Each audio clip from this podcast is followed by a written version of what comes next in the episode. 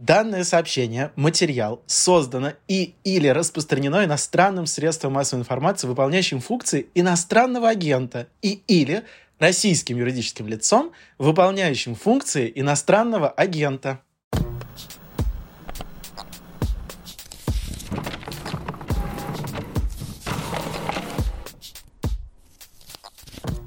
Здравствуйте! Это подкаст «Предисловие», и в нынешнем сезоне мы с моим собеседником, учителем литературы Александром Серпионовым, говорим о русской классике в самом ее буквальном классическом прочтении, а именно в смысле школьной программы. И сегодня мы поговорим об одном из наиболее я бы сказала, эмблематических произведений всего этого школьного курса и вообще об одном из самых, наверное, знаковых романов русской классической традиции о преступлении и наказании Федора Михайловича Достоевского.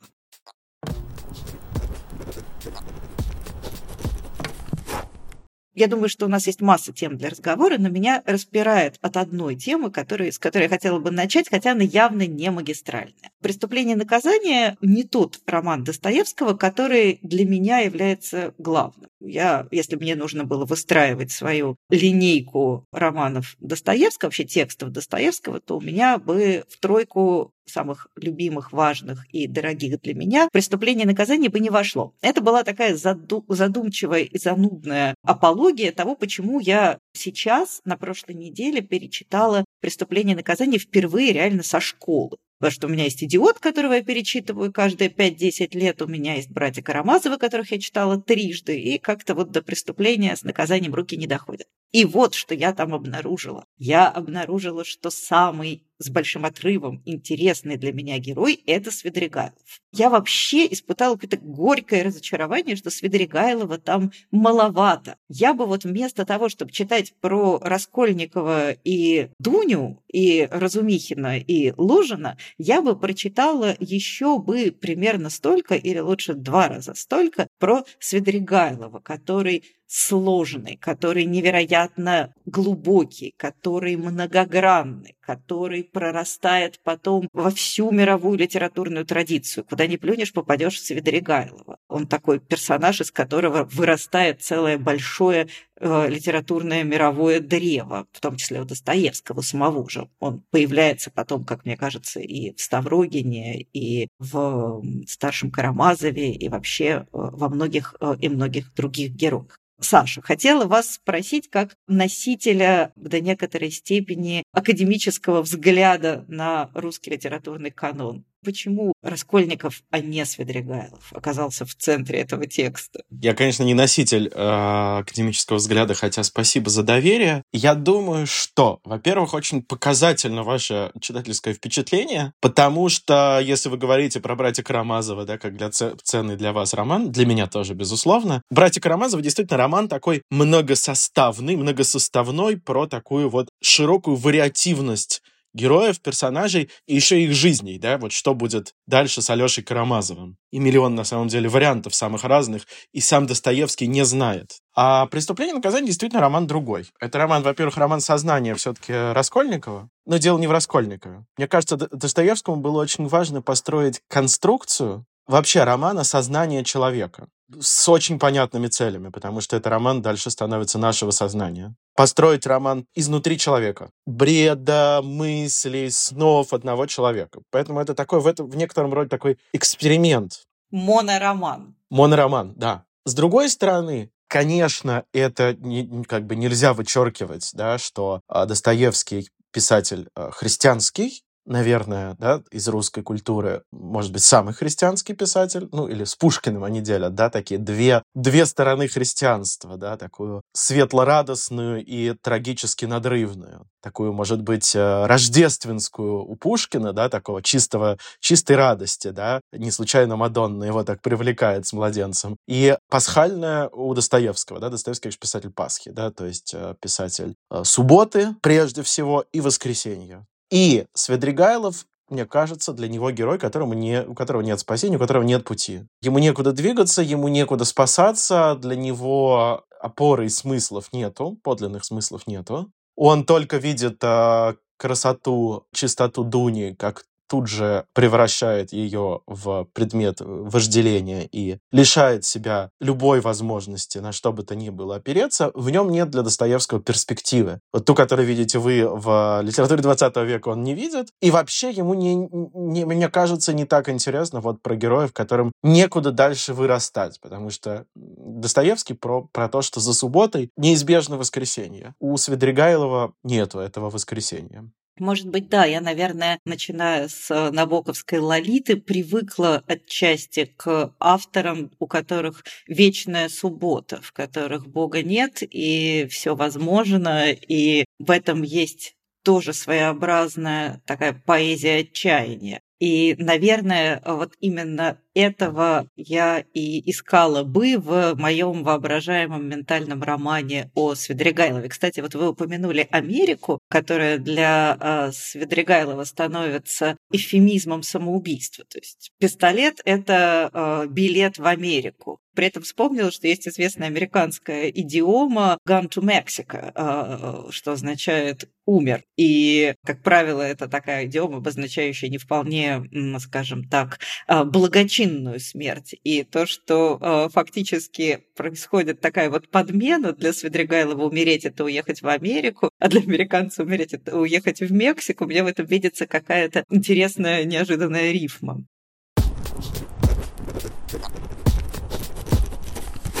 Скажите, Саша, неужели, неужели вам не хотелось узнать про Свидригайлова больше? Э, нет, мне ровно по той самой причине, которую вы сказали, про него всегда страшно и неловко. Я испытываю какую-то неловкость и страх, но, наверное, потому что я человек, которому важно видеть надежду, и которому важно видеть этот свет, и меня Свидригайлов, честно скажу, я от него даже прячусь, э, обычно читая, и даже с учениками. Я как-то неподробно про него говорю, что, наверное, тоже важно, э, симптоматично для, для понимания того, как Достоевский строит свой текст, ставшая хрестоматийной мысль о полифоничности романов Достоевского, да, которую придумал Михаил Михайлович Бахтин, конечно, очень важная мысль. Да? Достоевский, конечно, строит конструкцию романа так, что авторского слова генерального давлеющего а, надо всем нету. Героям дают выговориться, не так, как Толстой, когда он дает выговориться герою, а потом говорит, нет, на самом деле герой имел вообще не это, а другое, а, хотя говорила одно, выглядел э, другим образом, а на самом деле вообще третье. А на самом самом деле потом выяснится, что вообще четвертое. А Достоевский не так. Он дает выговориться, и Свидригайлову в том числе, предлагая действительно как бы еще одну оптику. После того, как уже дана надежда, да, как даны вот эти вот э, сигналы к грядущему воскресенью, важно дать еще одну оптику действительно такой беспросветной пустоты баньки с пауками.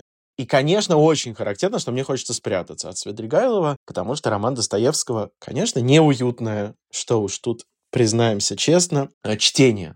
Он намеренно разными способами делает читателю неуютно, некомфортно на уровне деталей, жары невыносимой. И ты, когда читаешь э, роман, у тебя действительно как будто бы температура повышается, да, тело, тебя знобит, как и Раскольникова. Делает неуютно вот длинные развернутые интроспекции в сознании Раскольникова, когда нам и кажется уже, что, может быть, и не надо так много. Я бы уже оттуда вышла, в черт Нет, Галя, надо, говорит нам Достоевский, да? Ну и в целом сюжетом, да, который крутится вокруг одного и того же, никак не может выпрыгнуть. Да, сиди, говорит Достоевский, и смотри, да, вот как блистательном, только что вышедшем, гениальном, на мой взгляд, совершенно романе. Сиди и смотри. Сиди и смотри на Мармеладовых, сиди и смотри э, изнутри сознания Раскольникова, что важно, да. И мне он говорит, сиди и смотри на Свидрига. Мне, человеку, который э, трендит все время про то, что в нашем аду есть надежда, э, в нашем аду есть свет, э, значит, горит фонарь, все дела. Вот сиди,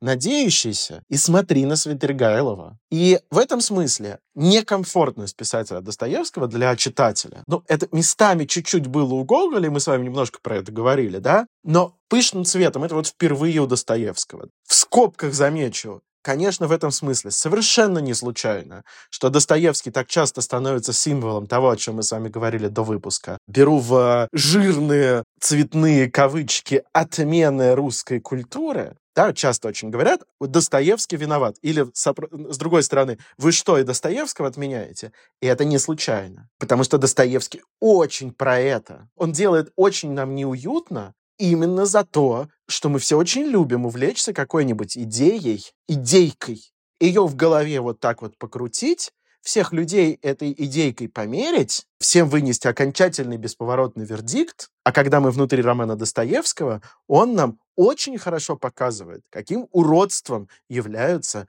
все эти наши идейки. И вот эта некомфортность э, Достоевского, конечно же, вызов для читателя. Но вызов, мне кажется, очень важный, потому что жизнь, как мы понимаем, не дана нам, как мы поняли все, в общем, за, за этот год, не дана нам для комфорта. И в том числе мы сами себе не даны для комфорта. Если Пушкин, да, нас скорее вот с самими собой примиряет, да, значит, убаюкивает, а, быть может, то, то Достоевский, да, показывает нам, как неуютно нам в этом мире. И поэтому как мы можем двигаться. В этом, поэтому ему так важно воскресенье. Потому что нам из этого неуюта есть куда двигаться, вот туда. Я со школьной поры помню, что Раскольников раскаивается, что его мучает совесть и что он движется вот то самое с субботы к воскресенью, что он растет над собой. И что же я обнаружила в этом прекрасном, без дураков, прекрасном романе? Я обнаружила, что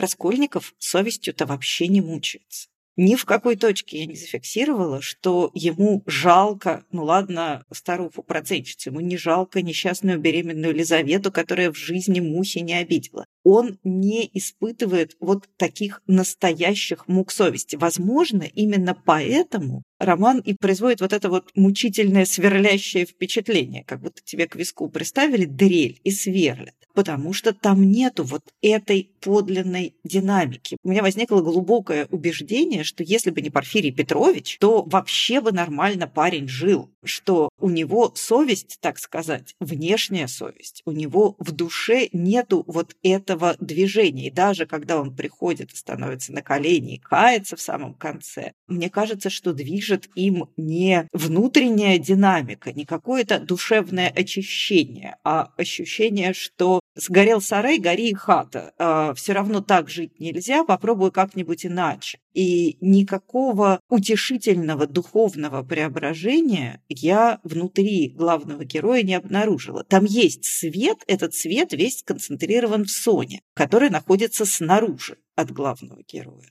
Наверное, вот Соня на двоих с Порфирием Петровичем э, воплощают ту самую внешнюю совесть героя. То есть герою не стыдно, а они вот за него переживают тем или иным способом. Соня с точки зрения божественного закона, Порфирий Петрович с точки зрения земного закона, а сам Раскольников, он мучается другими какими-то вещами. И вот это отсутствие его внутреннего стремления к свету, оно на меня произвело какое-то тяжелое давящее впечатление, а кроме того, вступило в решительный конфликт с э, таким школьным традиционным прочтением, что Раскольников убил, раскаялся, не, не согрешишь, не, не раскаешься, не, не раскаешься, не спасешься. То есть вот такого странного рода вопрос у меня возник внутри себя, я не вижу для него хорошего ответа. То есть, правда ли Достоевский хотел показать, что человеческая душа не способна к подлинному раскаянию, или я этого просто не увидела. И зачем школьная традиция, по крайней мере, советского времени,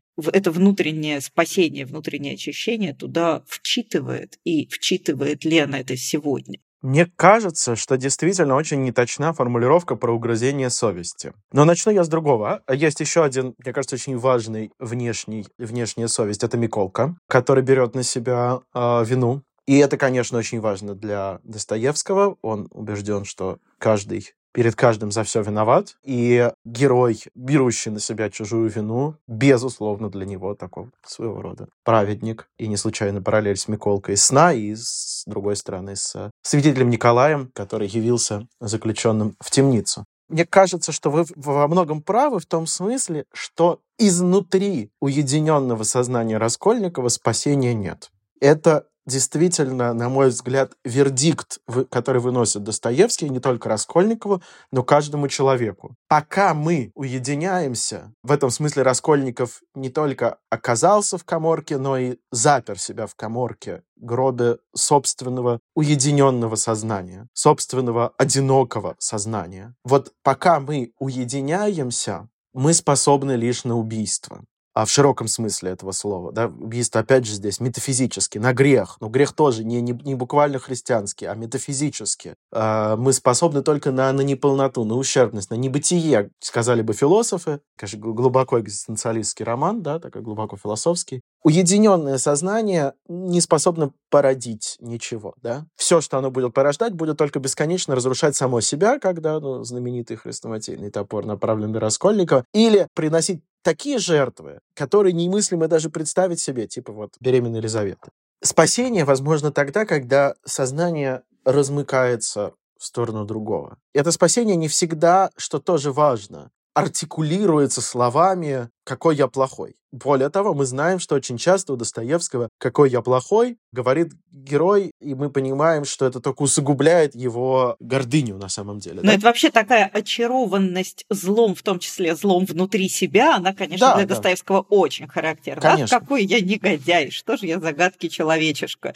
И ты чувствуешь в этом гораздо больше самолюбования, чем подлинного э, самоуничижения или тех самых угрызений. Тоже кажется не супер убедительно сцена целования земли. Вообще нет. Чего он туда пошел? Ему просто страшно. Да, но мне читательски абсолютно убедительна сцена чтения Евангелия вместе с Соней. Вот здесь, мне кажется, и происходит главное происходит встреча, эмпатия, если угодно, подлинная. Кстати, тоже интересный аспект романа. А подлинная, неподлинная эмпатия, да. А сострадание Раскольникова, там же он говорит про то, что... И действительно, это важная черта Раскольникова. Он жалеет обиженных, он жалеет униженных и оскорбленных, но не из-за этого убивает прямо. Это говорит, что, что убил не из-за этого, не, не для того, чтобы этими деньгами помочь, а для того, чтобы доказать, что право имеет. В этих главах рождается подлинное э, сострадание, подлинное раскаяние всех друг другу, что важно.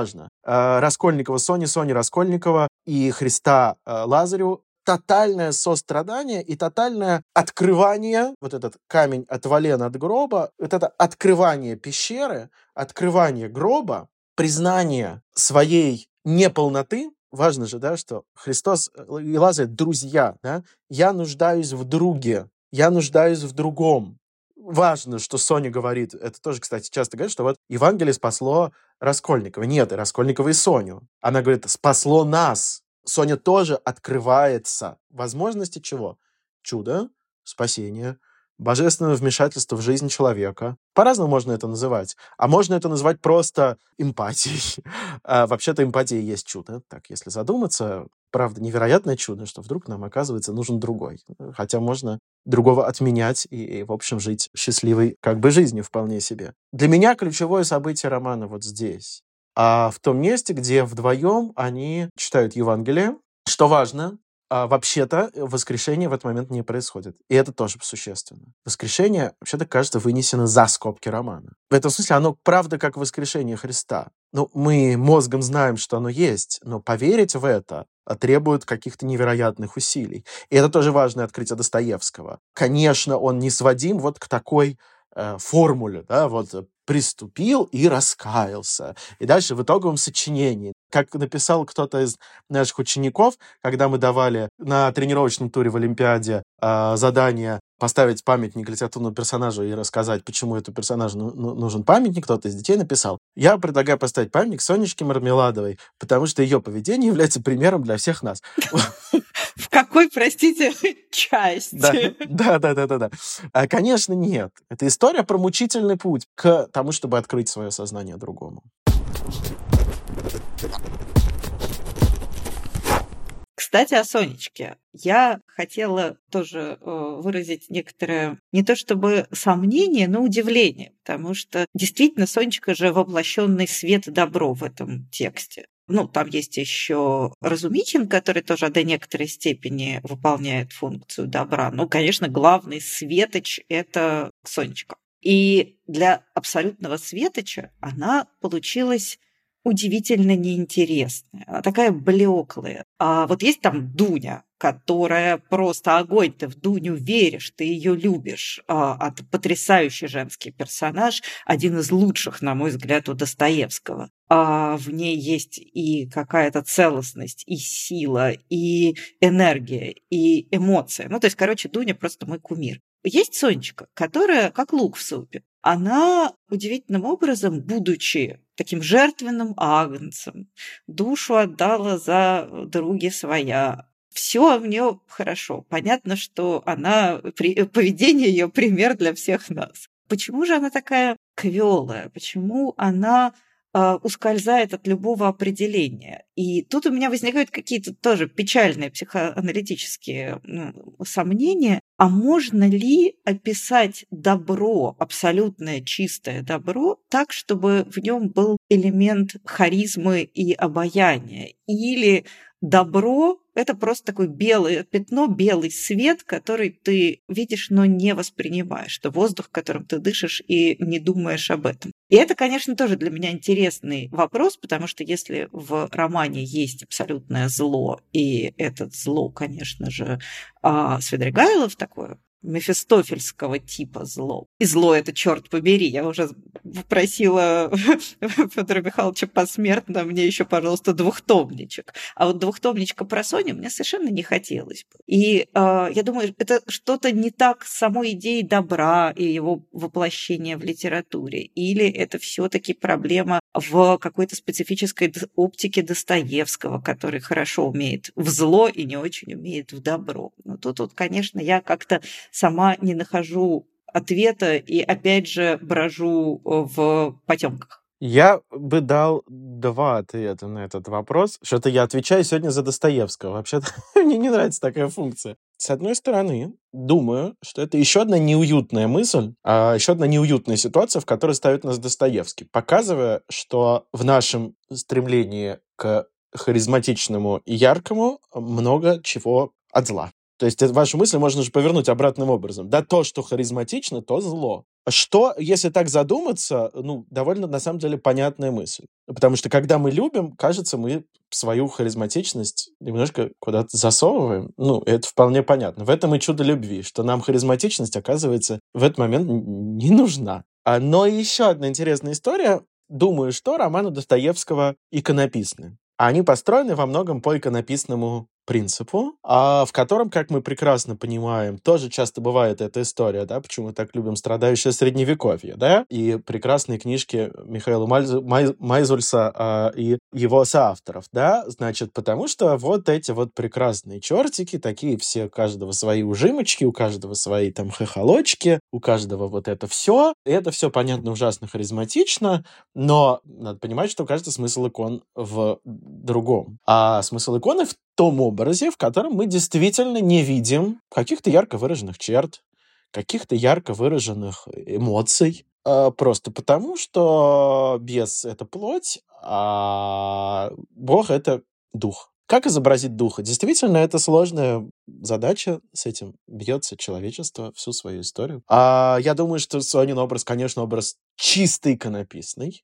А это образ, в котором плоть умерщвляется, дух побеждает. Этот образ поэтому не может быть ярко динамично харизматичный. Он иначе устроен. Ну, если еще как бы накручивать метафоры, да, он написан, да, не в прямой перспективе, он написан в обратной перспективе. Он, отдаляясь от нас, расширяется, а не сужается. Тогда как с ним быть читателю, да? Мы хотим драйва, мы хотим э, саспенса, мы хотим движения, мы хотим, как читатели, интересненького. Да эмпатии мы просто хотим. Вот той самой чудо эмпатии, которая возникает с Дуней, которая возникает с Катериной Ивановной, а с Соней не возникает. Или, опять же, это какая-то э, моя э, внутренняя проблема, которая не позволяет мне испытать эмпатию с чистым добром. В ней нет ничего человеческого. И, кстати, э, ровно поэтому меня, например, вызывают вызывают большие сомнения перспективы их с Раскольниковым совместной жизни.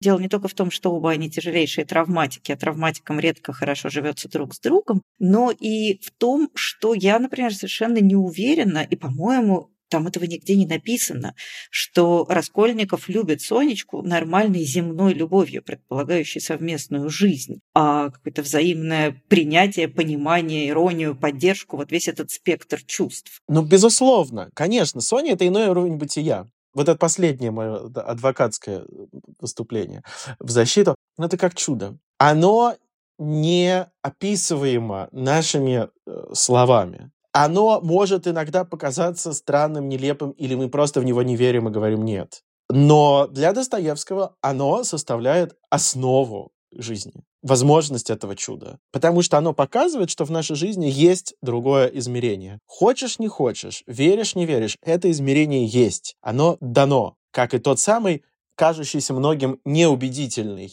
эпилог, но Достоевский говорил, я реалист в высшем смысле этого слова. Вот в высшем смысле этого слова это самая убедительная часть романа «Эпилог». Потому что она показывает, что та другая реальность есть. Я вот, кстати, э, э, возвращаясь к теме другой реальности и Сонечки, я подумала о том, что в той внезапной параллели, которая у меня возникла в процессе как раз таки чтения эпилога. Я вспомнила известнейшее э, стихотворение Пушкина Александра Сергеевича э, «Жил на свете рыцарь бедный» про э, рыцаря, который на дороге у креста встретил он Марию, Деву, Матерь Господа Христа, и после этого любое земное чувство для него стало совершенно невозможным. Это его путь к спасению, когда свет небес, святая роза, восклицал он дико и как гром его угрозы поражала мусульман. То есть это история неземной любви, очень в основе своей романтическая. И романтическая не в смысле 14 февраля, сердечки и прочие гендерные праздники, а романтическое в смысле относящееся к эпохе романтизма. И я вообще с интересом обнаружила, что в романе «Преступление и наказание», который вроде бы очень далеко отстоит от традиции русского романтизма и вообще романтизма, о котором мы уже говорили, я вижу очень много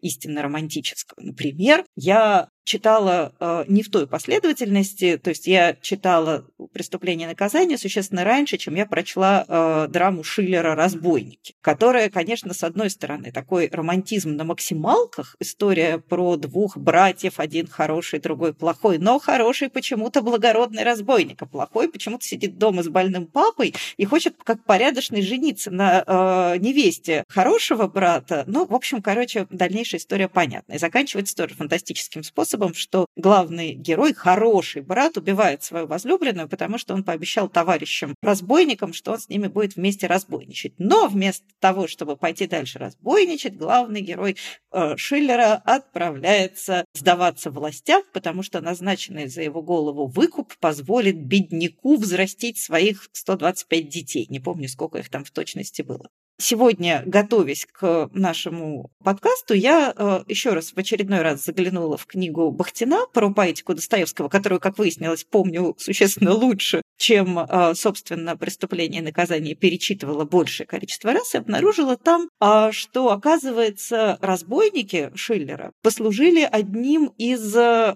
источников вдохновения для Достоевского. И если так на это посмотреть, то, конечно, оказывается, что Раскольников очень во многом наследует традиции романтического героя. То есть в некотором смысле Раскольников двоюродный брат э, Печорина, а с этим его внутренне встроенным высокомерием, с его некоторым, э, некоторой склонностью делить людей на сорта, которая то же самое есть и у Печорина, с его вот этим таким драматически отстраненным взглядом на мир. Словом, с его э, романтической, неземной, нереальной любовью, нереализуемой нереализуемой. Нереализуемой в смысле поженились, жили долго и счастливо, родили восьмерых детей и умерли в один день через сто лет. Вот это все мне показалось ужасно интересным, потому что, конечно, когда мы думаем о романтизме, примерно последнее, о чем мы думаем, это Достоевский. А тут вдруг э, на меня из э, этого романа поперла такая прям русская романтическая традиция, переосмысленная, инвертированная, перелицованная. Конечно, это и романтизм, и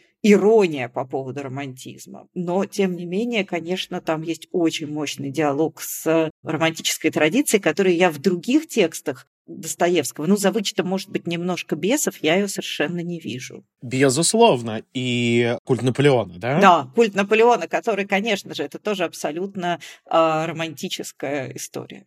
Я думаю, что это размышление Достоевского о том еще и как мы смотримся в романтизм. Недавно, по в прошлом году вышла замечательная лекция Андрея Леонидовича Зорина, да, про то, что романтизм не закончился в том смысле, что мы вот с ним все время ведем диалог, все время, постоянно, да. Мы в его силовом поле находимся. И роман Достоевского тоже про это. И, и конечно, это такая критика или опровержение, да, а, романтизма, спор а, с таким взглядом на мир. Почему? Ну, на мой взгляд, вот о, о чем я уже говорил. Это, это все уединенное сознание, это все сознание, а, находящее спасение лишь в самом себе. Параллель с Печориным в этом смысле, мне кажется, супер точная. Еще я бы сказал, что это диалог-спор с романтическим способом построения текста, а, монологическим, центрированным, построением текста, в котором ключевые места выпечены, а в котором все работает на сильных контрастах. Достоевский, с одной стороны, как бы это делает местами, да, но с другой стороны, он, мне кажется, строит текст принципиально иначе, но мне кажется, что романтический текст в общем и целом строится как текст, который предполагает очень примитивно говоря, два прочтения. Вот есть буквальное, и вот есть подлинный символический смысл. А текст Достоевского, с одной стороны, похож, да, ясно, что за преступлением э, стоит что-то другое, а с другой стороны, принципиально иной, потому что текст Достоевского — это лестница, а не случайно лестница все время в романе появляется. Лестница, в которой мы бесконечно переключаемся с уровня на уровень, с уровня на уровень и постоянно движемся, а в котором нету вот этой ясности, а в котором нету этого очевидного а, противопоставления, а в котором есть постоянное мучительное усилие читателя. Я, меня, кстати, вот сейчас я когда пролистывал к, к нашему разговору, меня в очередной раз поразило, конечно, как круто он работает с э, деталями, да, как э, вот четверка появляется, и дальше она всю, весь роман четверка будет работать. Четвертый этаж,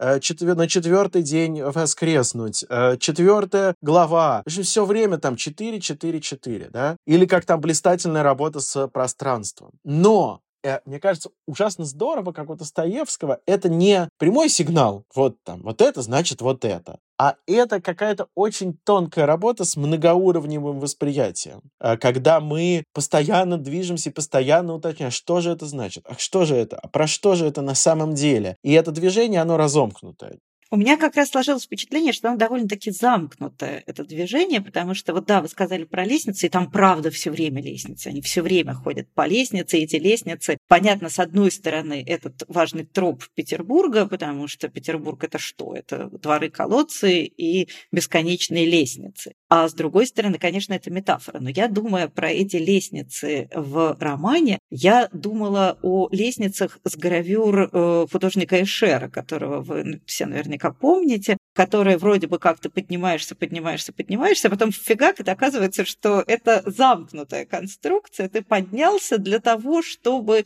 оказаться в исходной точке. То есть это какое-то такое смещенное пространство, в котором на самом деле прогресса практически нету. Безусловно, если мы остаемся, это вот как с Соней и Раскольниковым, если мы остаемся в этом мире, в Петербурге, в мире отмен, в мире уединенного сознания. Вот если мы в нем остаемся, то да, выхода нет. Если мы признаем а, возможность чуда, а, то очень красивая аналогия. Гениальный спектакль Камы Гинкаса «КАИ из преступления», который, кажется, уже не идет, к сожалению, который заканчивается тем, что вдруг из потолка опускается лестница. Екатерина Ивановна по ней забирается, и потолок, а он играется в знаменитой белой комнате Мтюза, такое небольшое пространство размером с обычную комнату, с, э, все белое, э, с потолком, который вот прямо над зрителями, да, последние ряды прям упираются в потолок макушкой, и вдруг оказывается, что в этом потолке дыра, Екатерина Ивановна забирается наверх. Лестница в небо такая, как у барона Мюнхгаузена.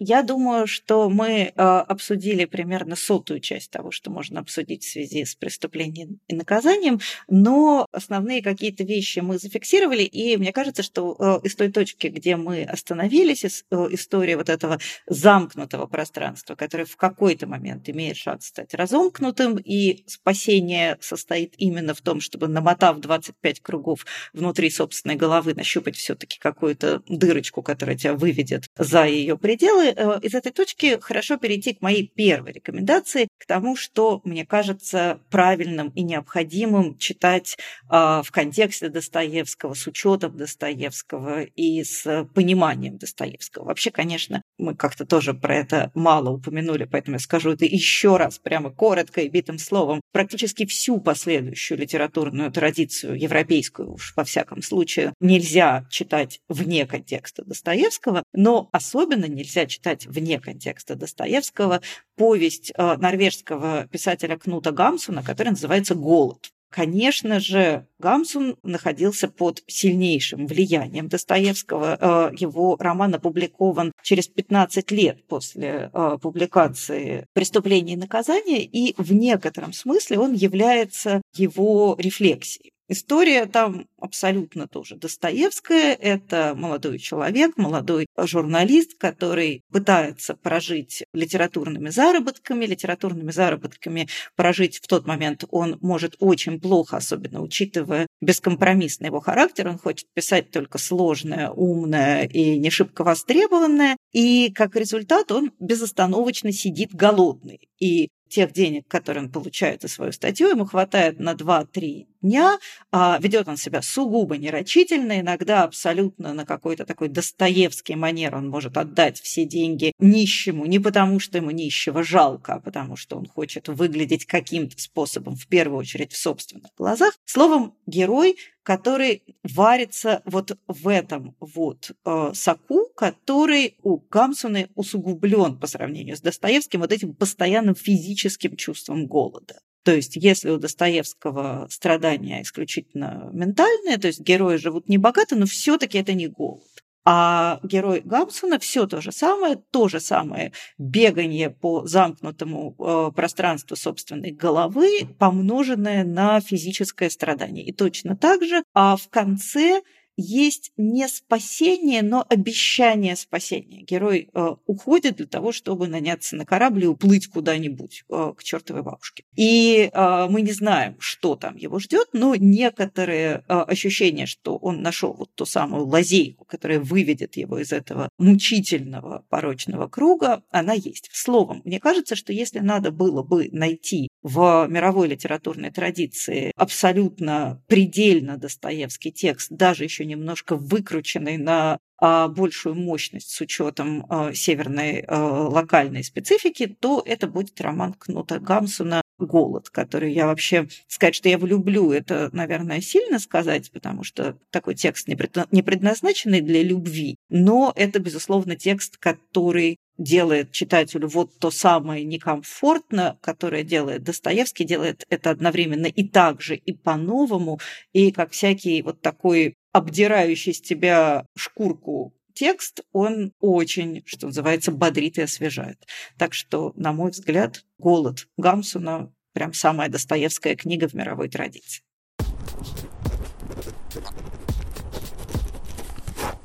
Я хотел в рекомендациях порассуждать о том, как интерпретируют Достоевского, и заметила одну любопытную вещь. Кажется, одним из очень удачных способов интерпретации, я сейчас имею в виду прямой интерпретации э, текста Достоевского, не отсылок, э, которых много там в кинематографе современном очень, да, фон Триер и много кто еще, а прямой интерпретации текста Достоевского. Это оказывается интересная вещь, что э, видом искусства, который очень удачно интерпретирует Достоевского, является мультипликация. А, можно вспомнить чудесный мультфильм э, «Сон смешного человека» а, Александра Константиновича Петрова, но я хотел а, порекомендовать не самый широко известный, а, но очень хорошо сделанный мультфильм польского режиссера Думалы по преступлению и наказанию. А Думала экспериментирует с текстом Достоевского. Он резко, резко сокращает количество героев. Он наполняет а, мультфильм огромным количеством разных символических деталей, а, звуков. Отлично совершенно работает с разными звуками. И, кстати сказать, что мне отдельно там очень нравится, он вообще снимает практически сюжетность. Очень советую. А, даже больше, наверное, не буду рассказывать. Мультфильм Петра Думала, который так называется «Преступление и наказание».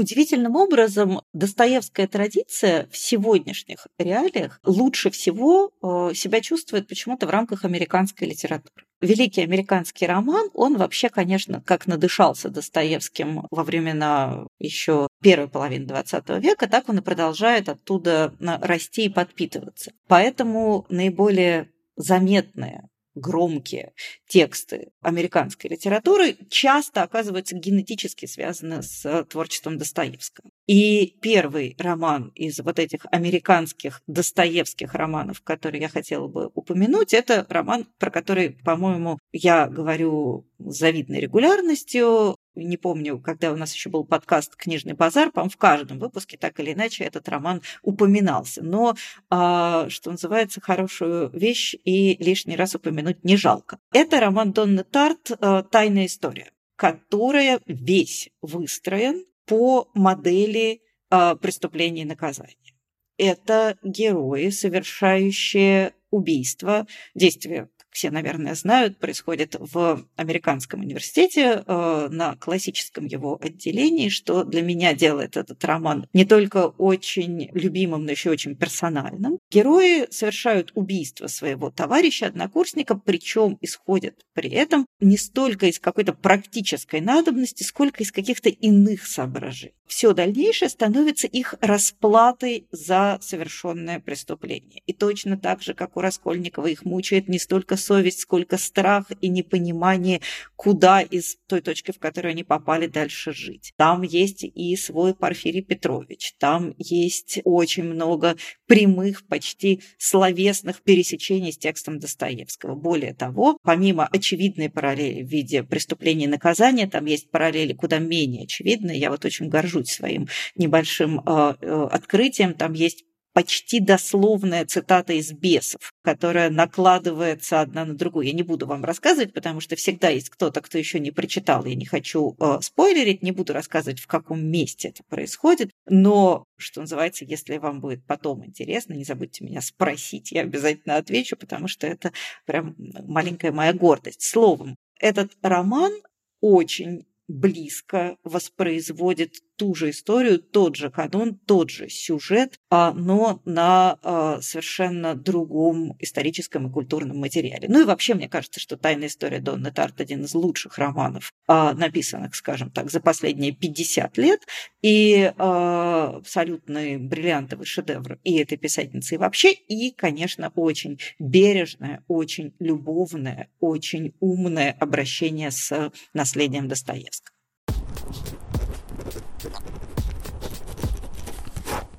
Продолжу упоминанием имени, про которое, Галь, вы уже говорили, именем Михаила Михайловича Бахтина. И еще в связи с, там, с разными другими задачами сейчас пролистывал разные работы Бахтина, в очередной раз подумал о том, какая это, конечно, фигура а, невероятных масштабов, которую нам еще так разгадывать и разгадывать, а, потому что Михаил Бахтин, ну, существовал в очень сложных условиях, да, советского контекста, невыносимо сложных, да, в общем, и сидел долго, и преподавал, да, вот в Саранске явно совершенно, где толком не был понят совсем, вынужден был, да, частично публиковаться под псевдонимами. В общем, э, очень трагическая судьба. Автор, ну, одной из ключевых работ по Достоевскому «Проблемы поэтики Достоевского». А, но я бы вообще так в целом рекомендовал Бахтина, потому что я, например, очень люблю его короткую э, заметку «Искусство и ответственность» на полстранички. Его небольшая работа «Философия поступка», ранее вытекающая, вырастающая из Достоевского.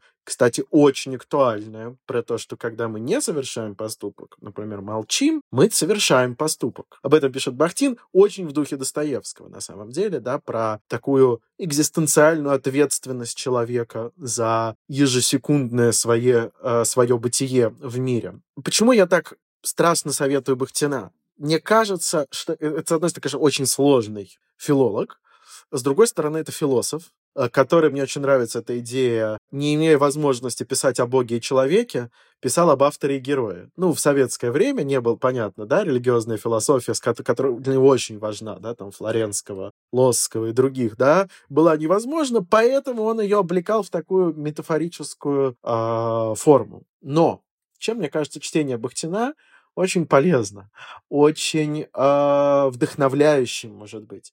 Мне очень нравится, как он показывает, как какие-то сугубо филологические вещи, штуки, связанные там с тем, как устроена речь, речевые жанры, диалог, оказываются объяснением того, как устроена жизнь. И его теория карнавальности, на которой он Достоевском развивает, о том, что э, романы Достоевского — это такие карнавальные действия, поэтому в них так много скандалов, пьянства и так далее. А, собственно, Бахтин открывает теорию карнавальной культуры, которая очень много объясняет в том, как устроена жизнь, когда карнавал становится способом проживания такой дионисийской стороны реальности, необходимой для утверждения той реальности, что существует за ее пределами. Когда он говорит про диалог, он, с одной стороны, говорит про э, диалог героев Достоевского, про то, как он строится полифонически, в, в диалог, в котором нету какого-то ведущего голоса. Но, с другой стороны, он говорит о том, как устроено вообще общение между людьми,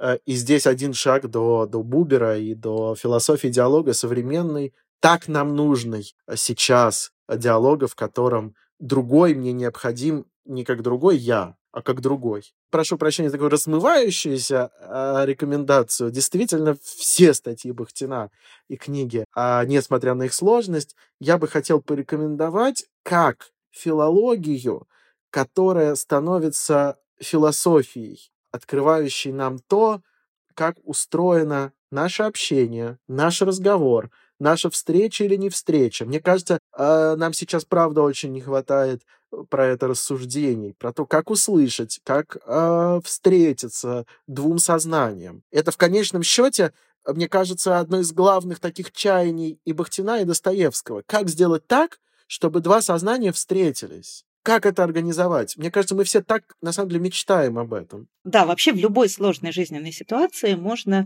обращаться к двум великим российским филологам XX века. Это Бахтин и Лотман, а, что называется, никогда не подведут. Я а, хотела бы только немножко, даже не то чтобы возразить Саше, а поделиться своим ощущением. Да где же Бахтин сложный-то? Авторы героев эстетической деятельности, мне кажется. Авторы сложные. героев эстетической деятельности довольно сложные, да, а проблемы поэтики Достоевского прочитываются абсолютно как роман. А Рабле вообще это просто роман и О, есть. Да. Это Угар абс- сплошной. Абсолютно захватывающее чтение. Это я просто хочу сказать для того, чтобы если вдруг вас напугает словосочетание «сложный автор», то не бойтесь его, пожалуйста. Вот уж а, Бахтин сложен по мысли, но он никогда не не сложен по способу ее выражения, и это очень ясная и абсолютно восхитительная филологическая проза, я бы сказала.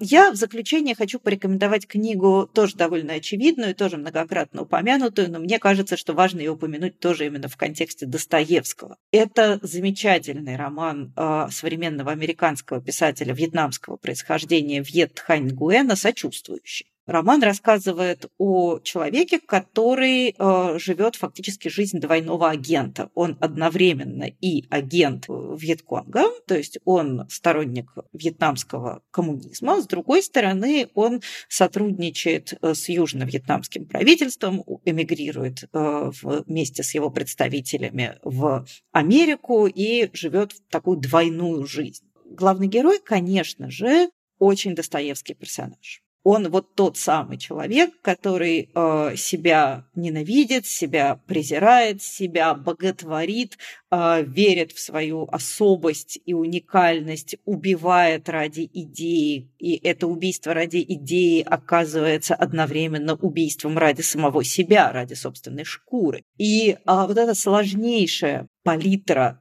чувств, палитра психологических состояний, и э, главный герой в силу своей специфики своей деятельности, он, конечно, очень изолирован от мира, он не имеет возможности вступить с этим миром в прямой контакт, потому что одним ты врешь одно, другим ты врешь другое, и, соответственно, в результате ты остаешься абсолютно один. И абсолютно достоевское разрешение всего всей этой истории в виде такого прям кавкианского, даже не знаю, как это назвать, стаккат в конце.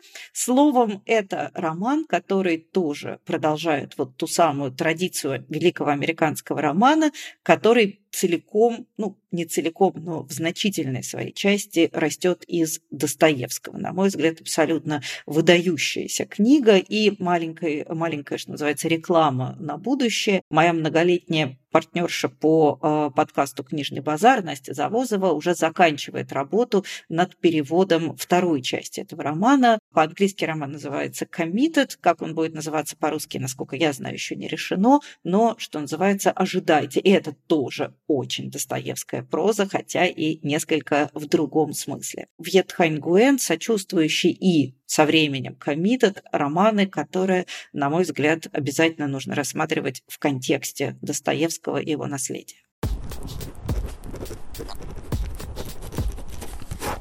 Я бы хотел закончить рекомендации для меня очень важной. Это Татьяна Александровна Касаткина. А в частности, она организует конференции о Достоевском такие, что в, нем абсолют, в них абсолютно наравне участвуют школьники и а, взрослые филологи. Мне кажется, это очень крутой и важный ход. Я хочу порекомендовать многочисленные лекции Татьяны Касаткиной, а которые выложены все на YouTube, и в частности ссылки на них кидает э, Николай Подосокорский, такой сейчас довольно популярный блогер, и э, ее коллега. Чем, мне кажется, очень важны э, особенно лекции Татьяны Касаткиной. А книги ее тоже, и замечательная у нее книга «Характерология Достоевского», но книги скорее более узко специально а, филологические. А вот ее последние лекции и выступления замечательным образом дают нам почувствовать первое, как каждый из нас может стать очень глубоким филологом и читателем, потому что Татьяна Александровна последние годы работает не только филологом, она работает практикующим психологом, и очень хорошо достает из каждого из нас, из каждого, кто слушает ее лекции, достает ключи к прочтению текстов Достоевского. Во-вторых, меня всегда поражало, как у нее получается через отдельные мельчайшие детали выйти на какие-то просто невероятные философские глубины. А в книгах Касаткина и лекциях Касаткина очень часто огромные фрагменты посвящены одной фразе. И она одну фразу из Достоевского раскручивает на какие-то совершенно потрясающие э, уровни кого-то из э, слушателей может, ну, просто на основе мировоззренческого опыта немножко отпугнуть чистота христианской тематики в названиях лекций, точно не пугайтесь, это э, не про индоктринацию совершенно, а это ровно, против, ровно про противоположное. Это про возможность открытия в тексте глубины каких-то очень экзистенциальных экзистенциально прожитых э, смыслов так что очень советую лекции Татьяны Александровны Касаткиной. У нее самые разные ее курсы и по Достоевскому, и по Гарри Поттеру, между прочим, офигенские совершенно лекции, доступны в интернете. И в том числе сейчас она запускает такой длинный курс на несколько месяцев, к которому, кстати, тоже можно подключиться, а, и в котором участвовать в режиме диалога. Она, как практикующий психотерапевт, мне кажется, в последних ее выступлениях ей удается показать как весь этот трагизм и драматизм на самом деле про спасение. Э, и это прямо классно.